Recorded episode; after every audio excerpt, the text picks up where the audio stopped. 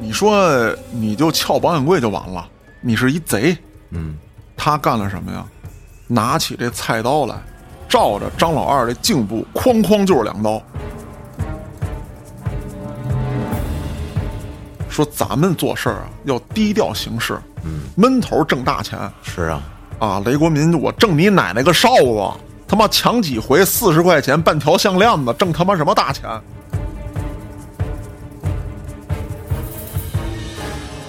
俩人闹崩了之后，那张云明直接摊牌。那既然这样啊，以后你走你的独木桥，我走我的洋宽道，我去你大爷的！咱俩谁他妈逼有洋宽道？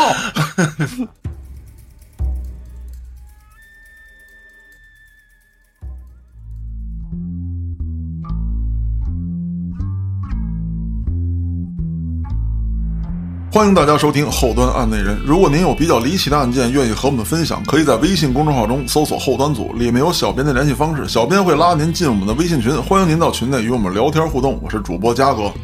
建叔，老安，继上一期没有黑老师的节目之后，嗯我觉得这个形式非常让人开心。对，酒继续喝，舞继续嗨，嗯，接着奏乐，接着舞。老安，我强烈要求，在我说完这句话之后，给我插播一段音乐。秋儿安排，嗯，接着奏乐，接着舞。那好啊，音乐过后，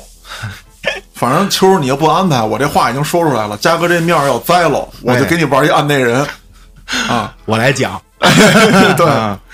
那咱们言归正传啊，还是说今天这个案子，这个案子的犯案人啊叫雷国民，听过，哎，他的这个作案经过在网上呢也能查到很多。嗯，其实收集他的案子还真挺麻烦，因为很多人都讲过他的案子，是，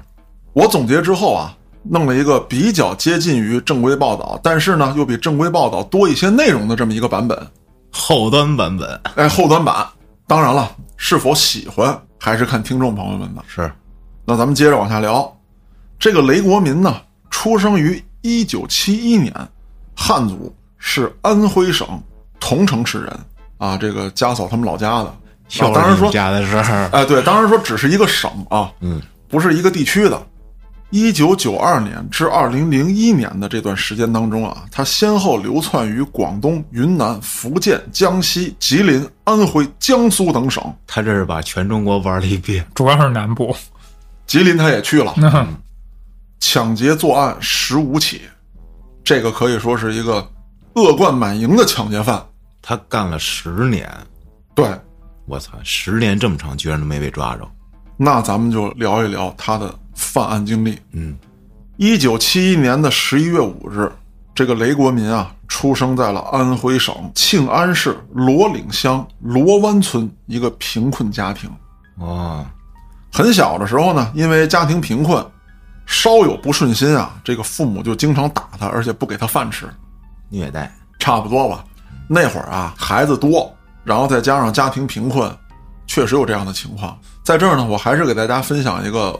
不能叫真实经历吧，你这么对待大王去了，那不可能啊！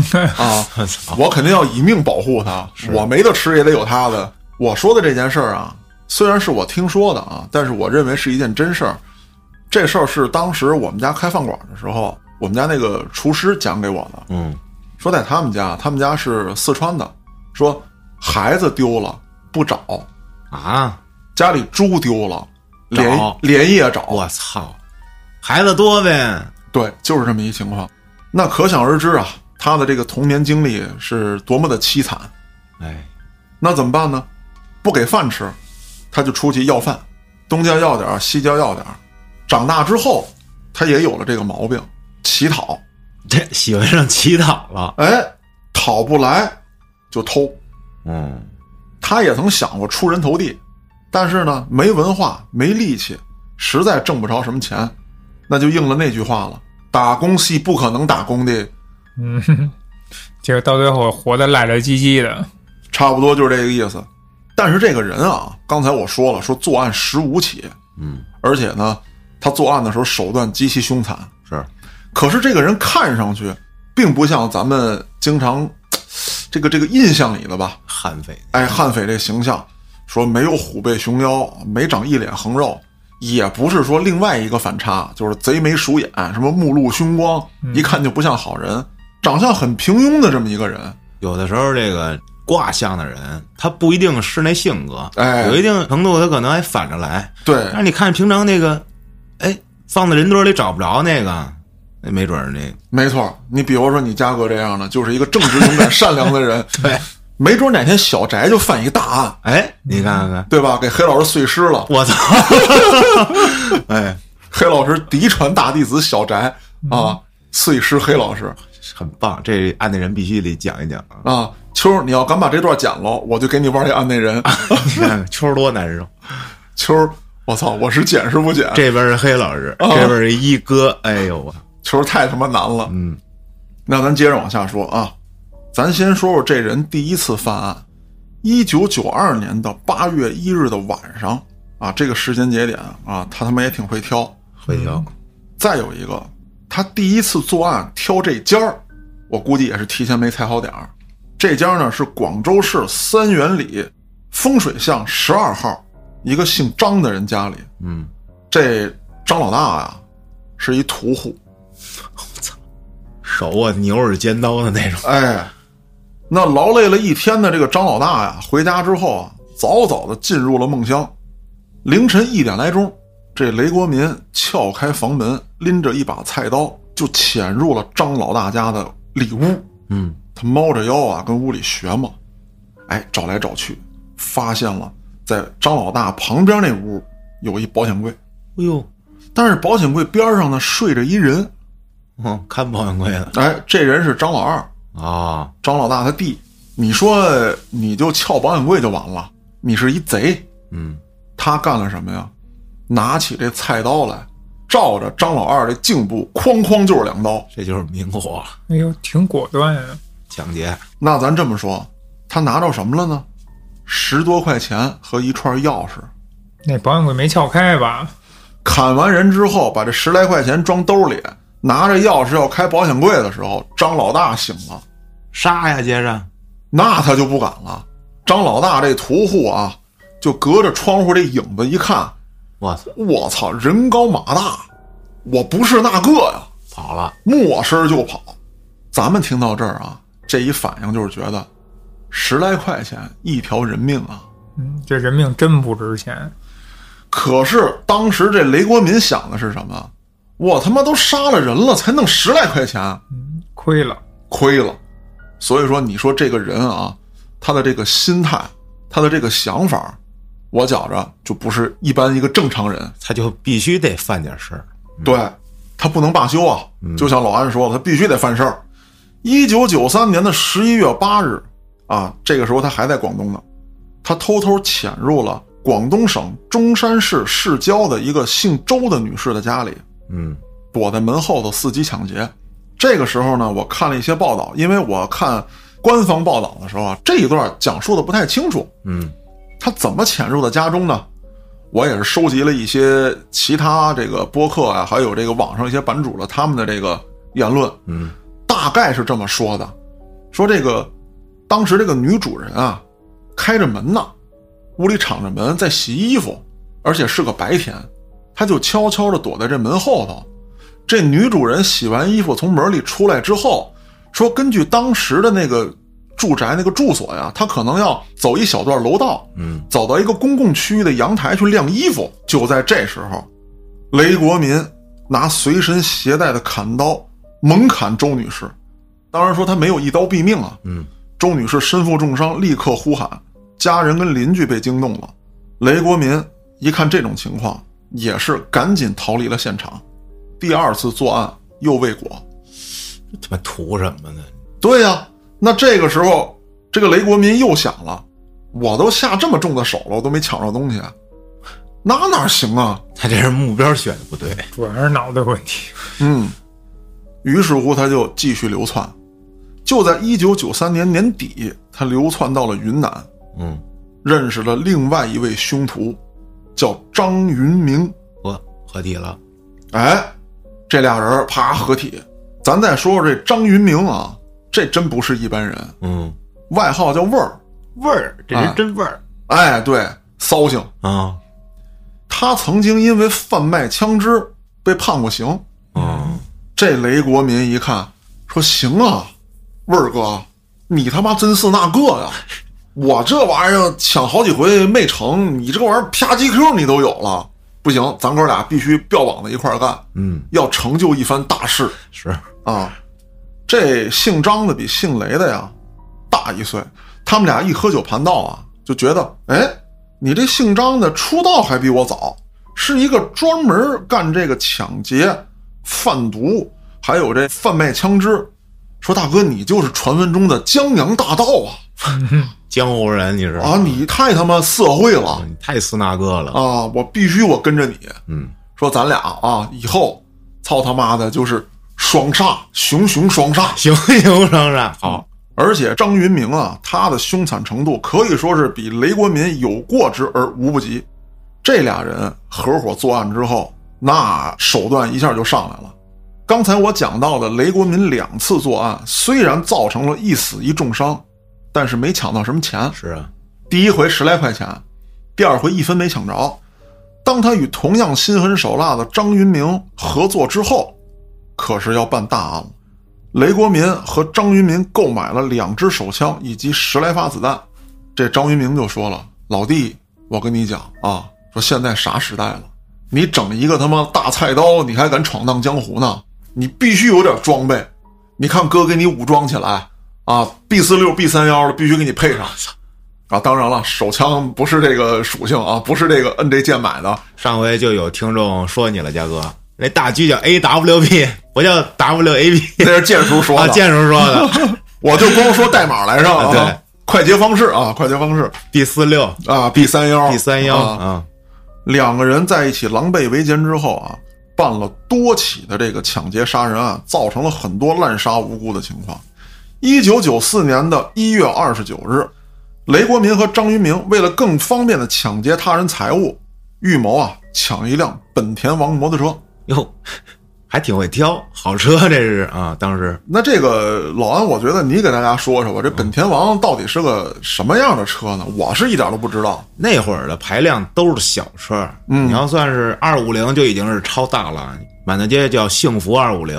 哦，这应该是幺二五左右，都是好车。那会儿只要有摩托车，还是本田的什么的，非常棒。那这俩货呀，嗯，其实他们抢劫之前应该先跟你请教请教，咋的？为什么这么说呢？嗯，说他们俩啊，就在这一天，一月二十九号这一天，在这个海棠大酒店门口锁定了一个目标，看见了一辆红色的摩托车在揽客。这俩人以为是本田王呢，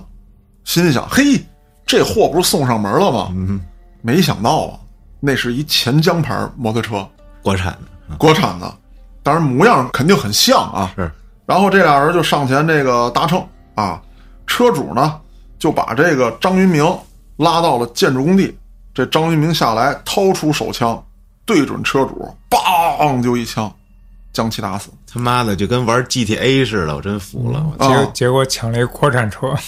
更让人啼笑皆非的是什么？就这雷国民啊，我觉得他就他就不应该这辈子去干抢劫去，你就踏踏实实要饭就得了。 要饭你要个一二十算不错了。对你杀个人，他还不如要饭挣钱呢。哎呦，没要饭挣钱多。啊，这就是我要说的。这不是抢了辆国产车吗？嗯，然后这雷国民一搜这摩的司机这身上，搜出二十多块钱人民币来。我操！更可笑的事情发生了，这车呀可能还有点什么毛 病，就这车主知道，那车主已经被打死了。这俩人一看，我操，这不是本田王，然后一琢磨一打火，操，打不着，然后把这车还给扔了。啥玩意儿？你哎呦，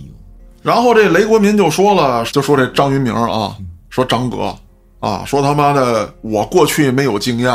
好几次作案抢来十来块钱，要不就没抢着。我觉得你真是那个，你这个玩意儿江洋大盗，然后你抢错车了，然后半天还打不着火，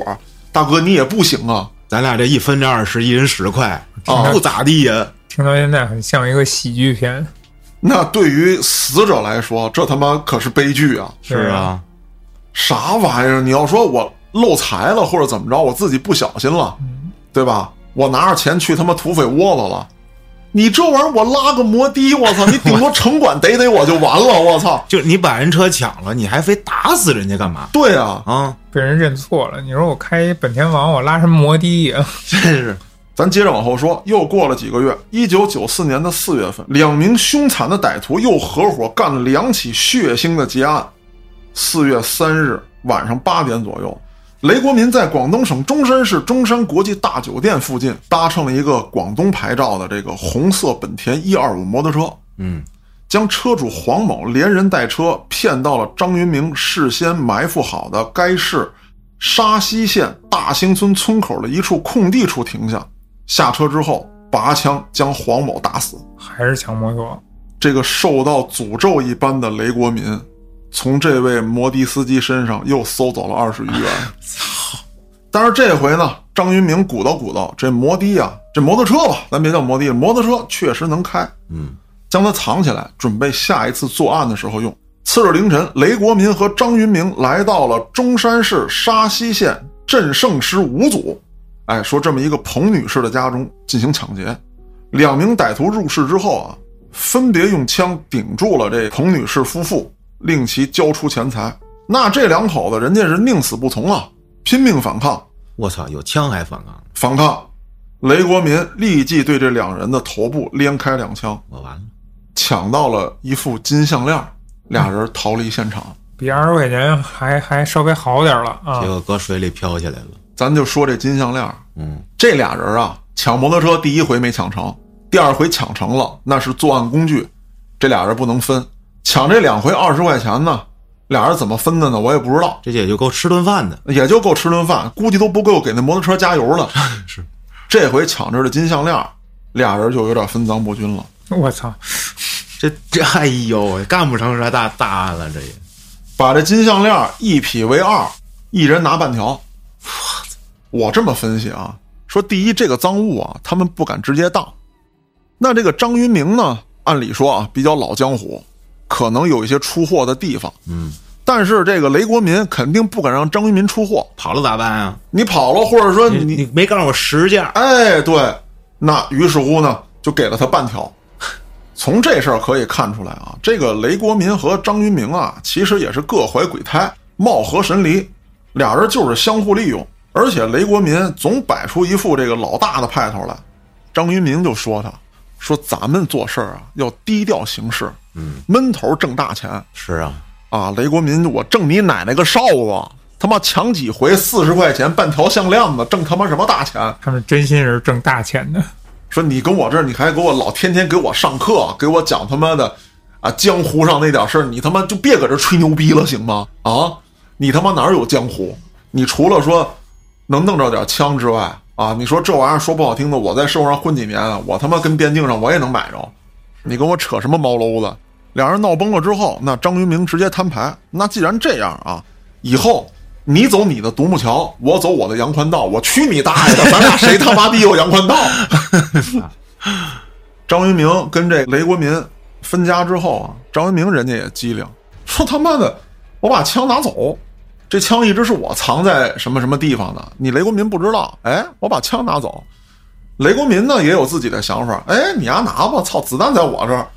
这这啥玩意儿？这这是那种就是那个黑色幽默电影里面那种蠢逼悍 匪，哎，哎对对对，啊蠢逼蠢匪徒蠢逼就蠢贼一箩 筐，对对那种啊对对对，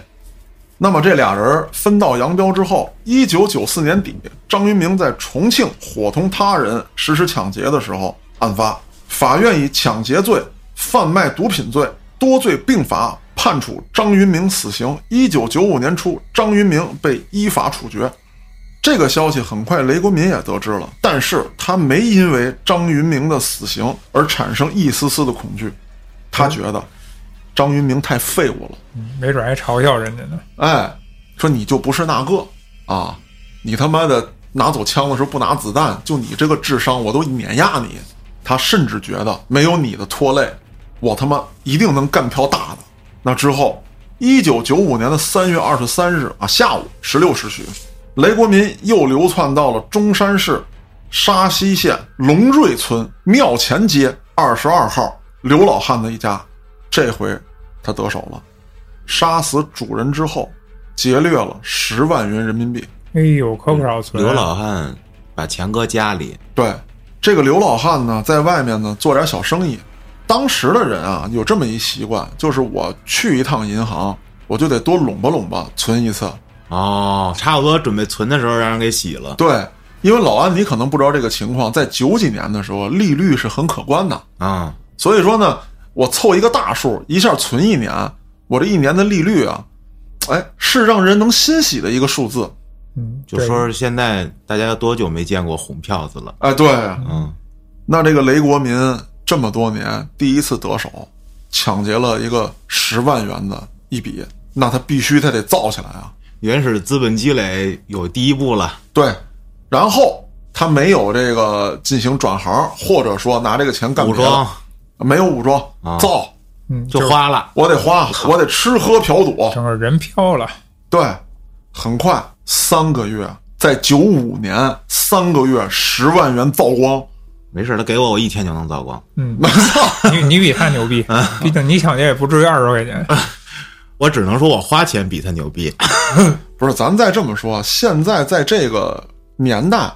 咱说不好听的，老安，你比如说买摩托车，十万块钱不多，现在这个消费也高，真给你扔到九几年去，咱甭说九几年，咱就说两千年前后，你是个小孩儿，甭说给你十万，给你一千是也是那种没有什么太多花钱的地方。啊，对你到小卖部买棒棒糖我去，操，能给你吃出糖尿病来，你都花不完这一千，是对不对？嗯，那没钱了怎么办啊？抢呗，他不会别的呀也，啊，对，就接着干。嗯，一九九五年夏季的一天夜里凌晨两点左右，雷国民来到珠海市拱北汽车站售票大厅，他抢劫了售票大厅的这个售票口。那么多人的地方夜里两点嘛，哦，半夜了，但是这个售票大厅呢，因为它是长途汽车站嘛，它夜间也会有发车的情况，一天的这个款项都在这儿呢。但是呢，他这一票没干成。第一，他手里没有枪，啊、他拎着个刀就进去了。你想啊，那人家售票处那儿有一大玻璃，哦，对，老安，我不知道你看过那视频没有？一人钻一半 儿，对，卡在那儿，有一拿锤子的抢银行，然后敲玻璃敲半天，然后往里钻，钻一半卡进去，俩警察来了，给他妈掏出来了俩警察也很淡定的看着他在那 儿钻，啊！那当然了，他没钻，嗯，他这刀连玻璃都砸不碎，而且呢，这个长途汽车站有保安什么的，嗯，人家保安拎着镐把子就出来了，啊，直接就给他干跑了。那一年后啊，咱也不知道他这一年怎么过的，抢劫也不成，估计又要饭。嗯又要饭去了，操，一年后的六月十三日，雷国民没死心，他又来到了一个门市部，这是六月十三日的晚上，嗯，快关门的时候，杀死了两名值班员，这一票可大了。嗯，抢劫人民币四十三万元，哇港币十万元。哇，五十还万，还是在珠海吗？对，哦，找着窍门了啊！港口城市经济贸易好， 而且这回啊，他是拿着刀去的，他就想说不用枪，我拿刀抢的比枪多。是啊，我拿着枪崩死俩人儿，然后有一辆摩托车不能开，然后一共干走二十来块钱， 啊，四十来块，啊，四十，一一共四十、一共四十来块一条金项链儿啊，啊，半条，对，半条。那这回他觉得呀，还得是我呀，我得当悍匪第一刀客。我真是那哥，我真是大个，嗯，我必须持刀抢劫，嗯。于是乎，他有一个疯狂的想法，他要拿着刀抢金库。牛逼，这就是电影里的情节嘛，对啊，比电影里还他妈的荒诞，你都无法想象，你知道吗？我在捋这个案子的时候，我真的反复的去确认过，这傻逼是不是他妈真这么干的？这不是开玩笑的吧？对啊哥们，那抢金库这事儿啊，他就筹划了。嗯，他说跟抢门市部不一样，说吧，带多少把刀，后背背他妈五把， 嘴里咬着咬着一把把，对啊操，他进行了踩点儿，然后摸排，包括化妆，进去了解金库，逃跑路线，对，都设计好了。这一筹划就是两年呢。哇，一九九七年九月二十二日的深夜，雷国民来到了江西省南昌市汇通城市信用社。他先到值班室将值班人员制服，接着又到信用社的二楼准备抢劫。但是他想错了一件事儿，嗯，他经过两年的摸排啊，他只能摸排营业大厅这一块儿，是二层他进不去。他一上二层，发现他妈的一堆值班了，傻逼，于是乎他仓皇而逃。这两年这饭白要了， 对，而且这帮值班的呀，他手里有电棍，我操，捅了两棍他就拿他妈一个大片刀就进去了啊，啊！这一下啊，说实话给他吓尿了，嗯，肝儿直疼。一年多的时间，他都没敢下手还是回丐帮了，啊！抢金库毕竟不是小事儿，他也觉得自己规划不足，于是乎他东奔西跑，到处这个摸排踩点儿，辗转又来到了东北吉林省通化市这是一下干到最北边去了，啊。我分析啊，他可能一路就在这个供销社就琢磨，说这儿几个人值班，他有没有电棍？有阴影了，有阴影了。反倒是这次，彪悍的东北人民栽面了。哟，一九九八年的七月三十一日晚上，雷国民来到了这家信用社，抢劫到人民币十五万元之后，成功逃离现场。两次抢劫成功之后啊，这个雷国民有了一个想法：老安，我不知道你一次性拿过最多的现金有多少，我拎过呃，拎过多少？一百六十多万，嗯，特别多，对嗯，而且还得是新的啊，你要是对旧的就更厚了，对，嗯，我是最多一次拿了八十多万，我是那会儿卖房去，然后啊人家过来交定金现金，我都傻了，我操，我是当时在律所干执行，是收回来一些这个执行款，也是现金八十多万。落老高了，就这么说啊，当时我的律师拿了一个皮包，嗯我背了一个书包，我们俩装的拉不上链儿，嗯，那肯定是旧片儿，也是芯片儿，也是新片儿也是芯片儿。当然我那个书包不是现在人家那个旅行那个大的那种啊啊，就是一般情况下就差不多背个能背个笔记本那种的。啊，然后我们那个律师呢拎的一个皮质的公文包，嗯，他那里头我记得装了也就有二十万，就装不下了，然后硬塞塞了不到三十万，拉链拉不上。我也是把那包搁在前面，塞满了，拉链拉不上，敞着，我们俩就跟着路上走。我操， 这是几几年啊？ 大概是两千零五年、零六年的时候， 那会儿可不太平啊对了，哎呦我的妈呀！反正挺吓人的。嗯，但是还好，就当时那个时间是晚上五点多，在这个东三环那那边儿那人挺多的呗。人挺多。再有一个就是你抢的话，你跑不了。是，啊，那咱转回头来说，作为他来讲啊，这个雷国民啊，嗯，他就想到说，我拎着那老些钱，我走大街上，第一引起怀疑，第二，我他妈拎不动，第二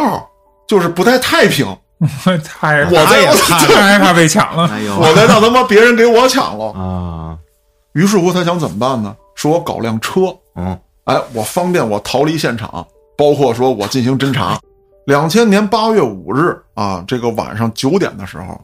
雷国民开着自己这个偷窃来的一辆面的，带着切割工具来到了安徽省宿州市北关信用社，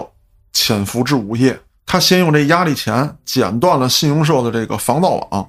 潜入了室内，撞开值班室的门之后，当时值班室有两个人，刚一惊醒，正迷糊呢，这个雷国民上去两刀，噗噗，把这俩人就捅死了，他已经很熟练了，非常熟练。之后，他这车上不有切割设备吗？嗯，他又拿这个切割设备开始切保险柜，但是这里头啊，又出现一事儿，嗯就说这个案子啊，我越总结，我越觉得他妈要拍成一片儿， 找沈腾演啊，就就他妈笑爆了。啊为什么啊？他切这保险柜的时候啊，他不有这火星子吗？啊，这个保险柜里头有四万多块钱被烧毁了。他给点着了，我操！ 对，切外面的时候没事儿，啊他往里切的时候，那个金属摩擦那火星子往里溅，这个人民币已经着了，然后他往外抢，有四万多元被烧毁，然后他抢了十八万，啊，一共二十二万，那对，差不多这个数。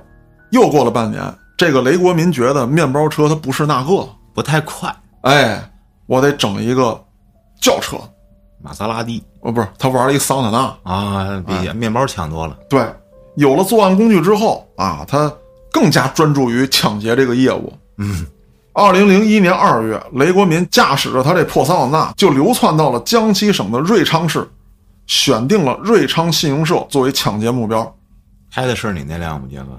落不上锁那个，没有，我那辆到两千零五年、零六年才卖， 哦，一直在你手里对对对，所以说这个事儿跟我无关。啊， 再者说了，就我那车到他手里，他玩得转吗？也是啊，他妈自动驾驶就能开到派出所去，而且还有老牛的加持，就是啊我把老牛搁后备箱里， 这雷国民一抢完劫一开后备箱，操，老牛在呢。摸他一把，哎，这雷国民到了当地之后啊，先打一打人际关系，嗯，到处打听这信用社什么情况，因为他吃过几回亏，是，进去让人他妈一顿他妈的电棍子给干跑了，嗯去人保险柜烧了四万多块钱，嗯，还有没抢成的时候，但是他最了解的现在也就是信用社了，对，但是说现在都零一年了，这信用社不配很大的安保吗？那咱们接着往下听啊，啊，他这时候也快了啊，哎，他就想到了，说我进去硬抢肯定是不行了，安保设备包括这个人员已经都上来了，那怎么办？我得要金库的钥匙。啊，那我刚才说了，他一到当地啊，先了解情况，这个打通人脉关系，他就知道信用社晚上的时候这金库钥匙啊，在保安老周的手里。于是乎呢，他将目标就锁定了这个老周。二月二十一日晚上十六时，雷国民将车停在了老周家附近，发现周围没人，于是乎呢，他推门直接进到了老周家中，将老周还有老周的母亲、女儿、侄女先后杀死，从老周身上抢夺到了金库的钥匙。可是，在逃离之前，老周的小女儿刚刚进屋，也惨遭杀害。我操，那这一把把钥匙四条人命，对，人一家子秃了，而且他还干了一件特别丧心病狂的事情，他还对老周的女儿进行了奸淫。随后，雷国民打算离开现场，他准备一点不耽搁，立刻就去信用社。可是他刚刚离开老周家，就碰着了老周的弟弟。他们家老回来人啊，我估计啊，这是一个大家庭，就可能到了饭点儿，啊，都来家里吃饭来。那这个老周的弟弟发现自己家敞着门，而且里头一点声儿都没有，又有一个陌生人刚从他家的方向走，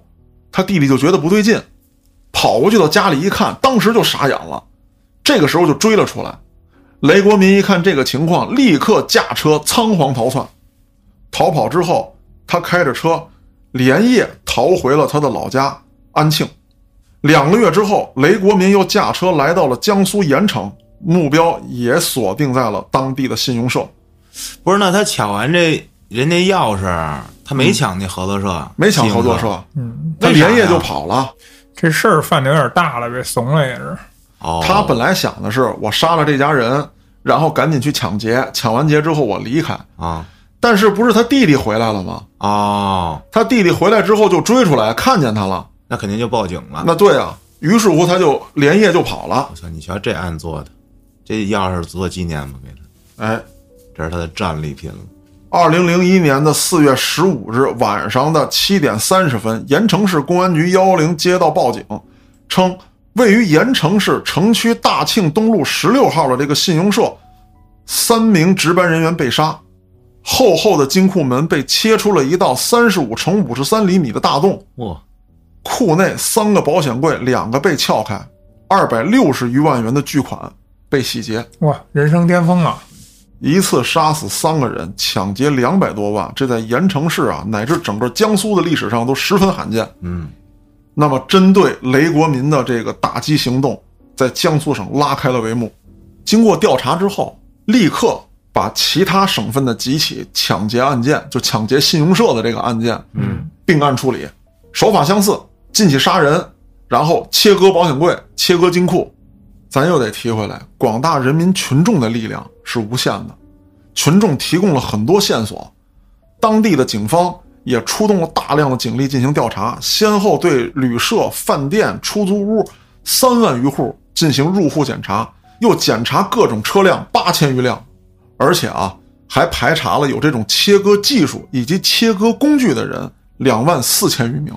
这工作量可大了。没错。与此同时，江苏省公安厅先后五次调集上海、浙江、安徽、湖北等地的刑侦机关赶到盐城，对此案进行会诊，叫会诊吗？就是加引号的会诊，就是这是他们警察内部的一个说法。明白了。而且呢，这个案子还专门请了这个犯罪画像的专家，哦，就是根据你这个作案手段，比方说你使这个切割工具，你站的这个高度，哎，切成什么样，侧写，哎，判断出来这个人年龄三十岁左右，身高一米七零，具有一定的切割技术和驾驶技术，而且作案手段相当残忍，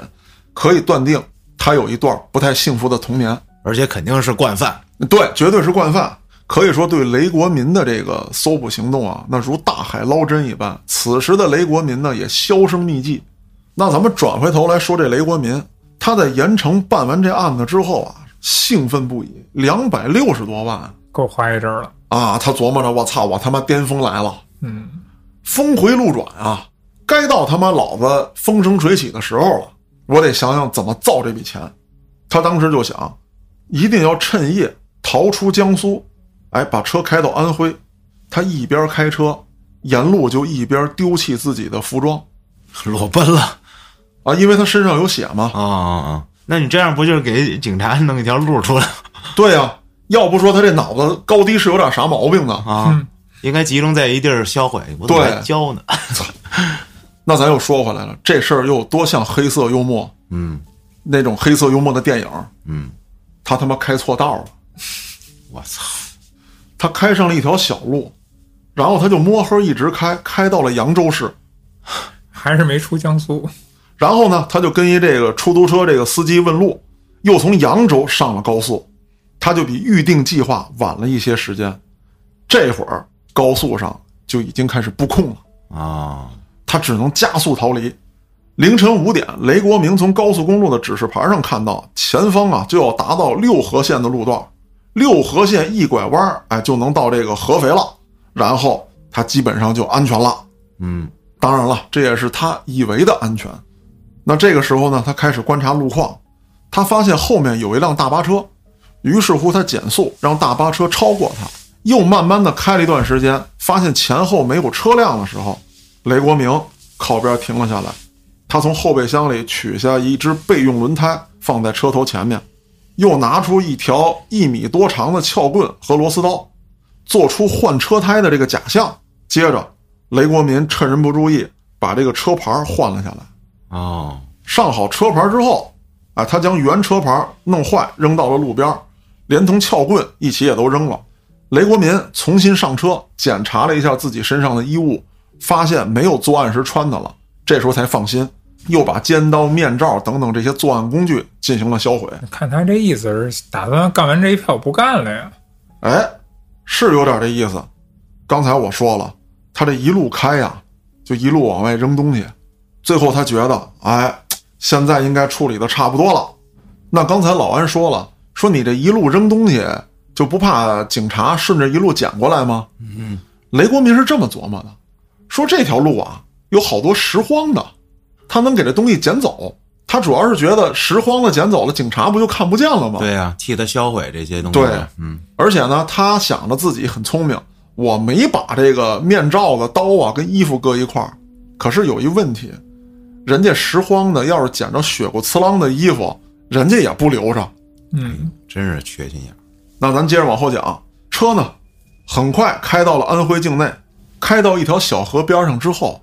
雷国民下车，仔仔细细的用河水把车刷洗了一遍，嗯，也把自己洗了个干净，并且重新检查，看看车上有没有血迹。虽然说他并不是在车上杀的人，也没抛尸，但是这些作案工具上有血迹。他在收的时候，比方说拿塑料袋儿或者布啊裹着这刀，刀是尖的嘛，万一划破了塑料袋儿跟布，有一些血迹留在车上，他也不好办。嗯，仔仔细细检查之后，并且在河水当中一洗，他觉得嘖自己已经抹除了所有的证据。事情发生四个月之后，同年的八月二十日，雷国民再次作案，哟，花完了不会这么快吧？钱并没有花完，但是就像老安还有建叔你们俩说的，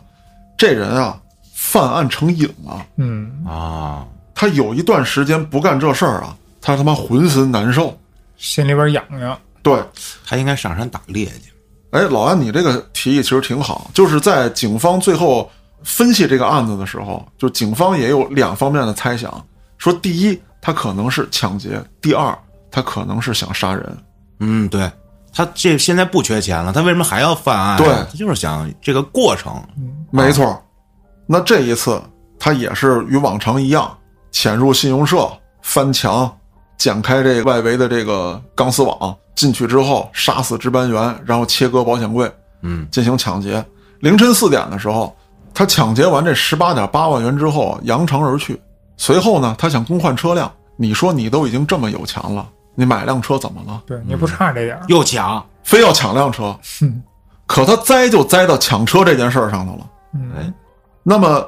他因为抢车被公安机关逮捕，关在看守所里。结果这一审一问一收集证据，发现他很可能是四幺五案的嫌疑人，连上了，连上了。八月二十二日，犯罪嫌疑人雷国民被押回盐城，省市公安机关组织精干力量对其进行审问，并且对雷国民的居住地以及活动场所进行了搜查。接着就是没日没夜的熬鹰，在全面攻势下，雷国民的心理防线彻底崩溃了。侦讯手段，哎，这之前咱讲过，没错儿，二零零一年一月十九日，江苏省盐城市人民检察院以抢劫罪、杀人罪、奸淫幼女罪依法对雷国民提起诉讼。江苏省盐城市中级人民法院经审理作出一审判决，对犯罪嫌疑人数罪并罚，执行枪决，而且这次是公开审理的。那么在执行枪决的时候，所有到场的遇害者家属同时喊的一句话就是“凌迟”。是是得凌嗯迟，恨死了，他杀多少人了都？对，那么这个人，我觉得他不应该叫悍匪，他是一个无脑暴徒。嗯，真的，我现在听了这些案子吧，听了太多起这种犯罪分子迫害人民百姓的这些案子，嗯我就觉得他妈的，当年咱们这帮保家卫国的战士们，嗯把这新中国给打下来，大家一起建设起来，多不容易。对让让这帮玩意儿他妈的这祸害，真的气死了。你看那个嘉哥之前这么些期里边讲的这些人物啊，你或者有一些人他有智取啊，有或者有一些人有勇猛，这回这案子就真他妈是一奇葩。对，他他妈的，你说要治理没有治理，你要勇武吧，丫干好多也事没有儿也特别衰，啊，对，啊，丫就死赖赖唧唧的，就一路这么混下来啊！你只能说是他有好运的时候，他撞上大运抢的多了。那运气不好的时候，你说他二十块钱二十块钱他也抢了两起，他照样杀人，你说这啊多恶心啊！你说这种人，这漠视生命，哎，老安，你说对了。嗯，我觉得这期节目啊，也不用我讲别的，老安刚才说的那句话已经非常上价值了。真的很气人。我嗯操！那好，今天的案子呢，咱们就先聊到这儿。我是主播嘉哥，咱们下个案子再见。